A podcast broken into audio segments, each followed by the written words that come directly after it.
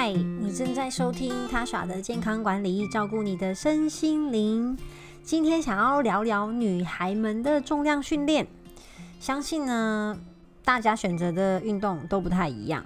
然后有一些人一定就会觉得啊，我不想要练太壮啊，我不想要看起来这么多的肌肉，所以呢，就一直都不想要尝试重量训练。其实我一开始啊，以前也是这么想的，而且觉得，哎，这个运动看起来好无聊哦，没有什么乐趣。为什么这么多人都要做重量训练呢？这可能不适合我吧。这也是呢，四年前我自己的想法。但后来被朋友推坑之后呢，嗯，一练成主顾，觉得重量训练真的是很棒，有非常多的好处。那首先先提第一个，就是所谓的后燃效应。也就是说呢，在做完重量训练的两天内啊，就大概四十八小时，身体会进入一个新陈代谢加速的状态。不管你是在做什么事情，吃东西、用电脑、玩游戏，还是在走路，身体都会燃烧比平常更多的热量。这个现象就叫做后燃效应，然后的后，燃烧的燃效应，这样。那其实这个是一个二零零二年呢，美国的学者做的一个研究。他们呢找了找了几位健康的男性，要求他们完成三十一分钟的高强度的重量训练。然后训练结束之后呢，持续的监控他们的氧气消耗量，就发现呢，他们在做完这个重量训练之后的三十八小时之内，氧气的消耗量都明显的比运动前来还要高。也就是说，他们已经停止运动了。但持续的身体都还在消耗这个氧气，就是在燃烧这个热量。好，所以这就是很神奇的。因为一般来说，我们做运动停了就是停了，但是重量训练呢，居然有后续持续燃烧热量的这个效果。好，所以这的确是呃经过研究去证实的。那所以除了重量训练，还有什么样的运动呢会有这个后燃效应呢？很可惜啊，不是所有的运动都有明显的这个后燃效应的效果。基本上呢，高强度的无氧运动会比低强度的有氧运动，好，都更能的去刺激这个后燃效应的产生。那高强度的无氧运动啊，就像是短跑啊，一百公尺、两百公尺啊，或是重量训练，或是高强度的间歇性训练。好，就是如果你上 YouTube 打 H I I T HIT。我觉得它是比塔巴塔更啊更剧烈的，就是你居家就可以做的徒手运动哈。可是这也是比较危险的，如果你啊没有一些运动的底子的话，建议不要直接就尝试 hit，怕会受伤这样。所以需要爆发力、力量，短时间内呢，你你需要大量的使用肌肉的这个运动，会比较容产生这个后燃效应。那中低强度的有氧运动啊，像是说慢跑啊、快走啊、脚踏车啊，相对的它。在运动当下是比较缓和的，但是可以持续的持续一段时间，好也能够产生所谓的呃后燃效应，好。但是研究上来说呢，基本上重量训练、高强度的重量训练是呃最能够产生这个后燃效应，就是它持续的时间会比较久啦，然后消耗的热量后面消耗的热量也会啊比较多。所以啊，想要燃烧脂肪的女孩们，不要在。眼前眼前只看得到跑步机跟飞轮，其实重量训练呢，能够帮助我们在运动完之后还可以持续的消耗热量哦。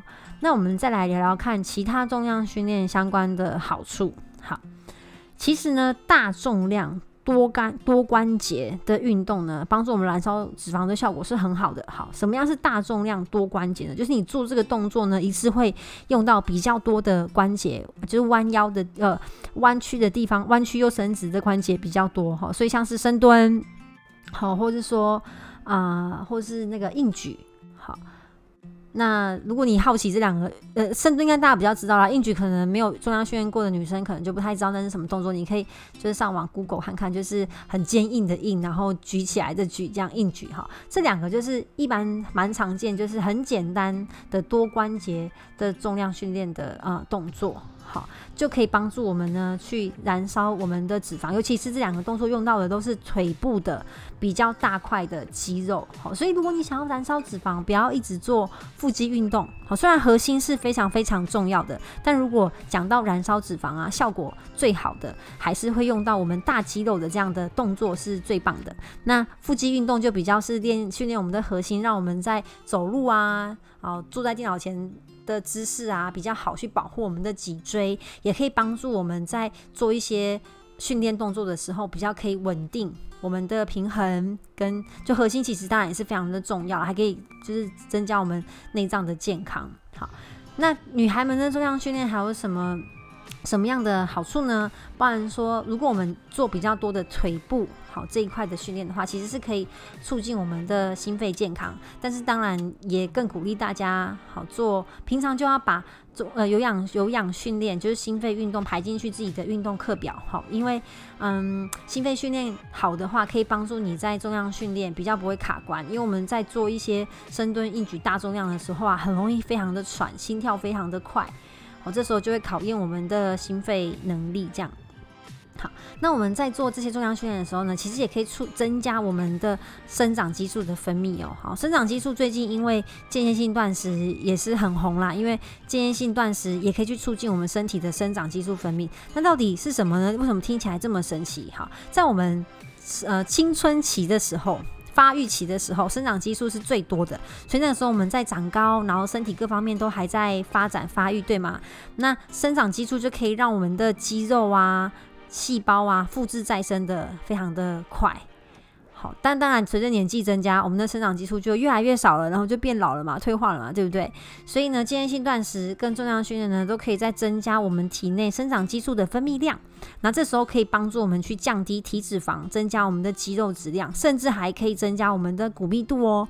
所以啊，想要预防骨质骨质疏松的话，其实重量训练也是一个非常好的方式。哈，就你一边补充维维生素 D 三跟补充钙质，再加上重量训练，才可以。扎扎实实的去增加我们的骨密度。如果你单纯只有补充 D 三跟钙的话呢，可能对于骨密度的效果不会到这么的好。但如果可以加上一些腿部哦大肌群的重量训练的话呢，其实这算是事半功倍啦，一加一大于二。所以有些呃有些人会来问我说，诶，他爸妈有骨质疏松的问题，哈，补充钙的效果怎么样？要吃多少？其实除了这些营养素之外呢，我真的会很推荐。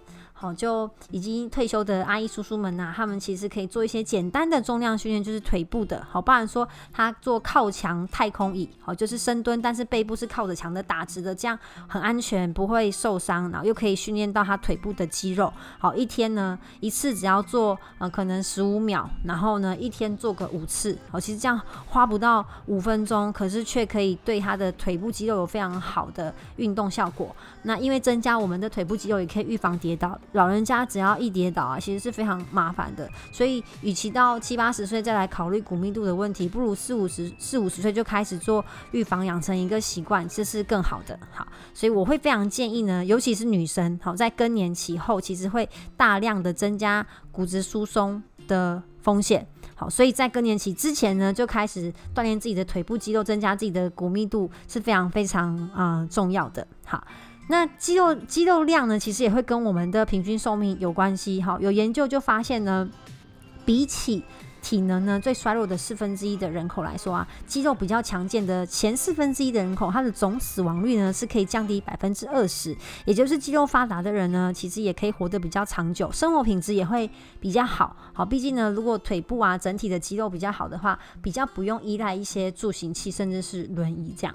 那重量训练也跟我们的糖尿病控制有关系哦。在二零零二年的糖尿病照护期刊的一篇研究，就有发现这个六个月的实验当中啊，有重量训练的病患呢，比较可以去避免这个糖化血色素过高的状况，好控制的比较理想。好，当然饮食的搭配还是非常的重要，还有药物也不要随便乱停。但是如果加上运动的话呢，效果会更好。那心血管疾病呢，其实也跟运动有非常大的关系。无论是有氧跟有氧跟重量训练，其实都跟心血管有非常大的关系啦。所以我还是会鼓励大家，好选择自己适合的运动。只是重量训练其实它的好处是非常多的，但我们不要偏食。所以有氧运动跟无氧运动应该呢都要排进去我们的运动课表。好。所以，我今天用很短很短的时间来跟大家分享，就是女生做重量训练的好处。其实，其实除了燃脂有后燃效应之外呢，其实对于健康来说是有很多帮助的。但是我也不是说，诶，只要做重量训练就好了，因为啊，每种不同的运动，它的效果都会不太一样，可以去帮助我们的身体达到不同一样程度的健康，都是方方面面的啦。所以呢。嗯，我还是会建议大家每个礼拜可以运动三到五天，一次三十分钟，选择自己喜欢的运动，不管是有氧无氧，都尽量的排进去。好，跟我分享一下你喜欢做什么运动吧。那如果你原本是没有这么喜欢运动的，但后来呢发现了一些好处，也可以跟我分享哦。感谢你的收听，我们下次见，拜拜。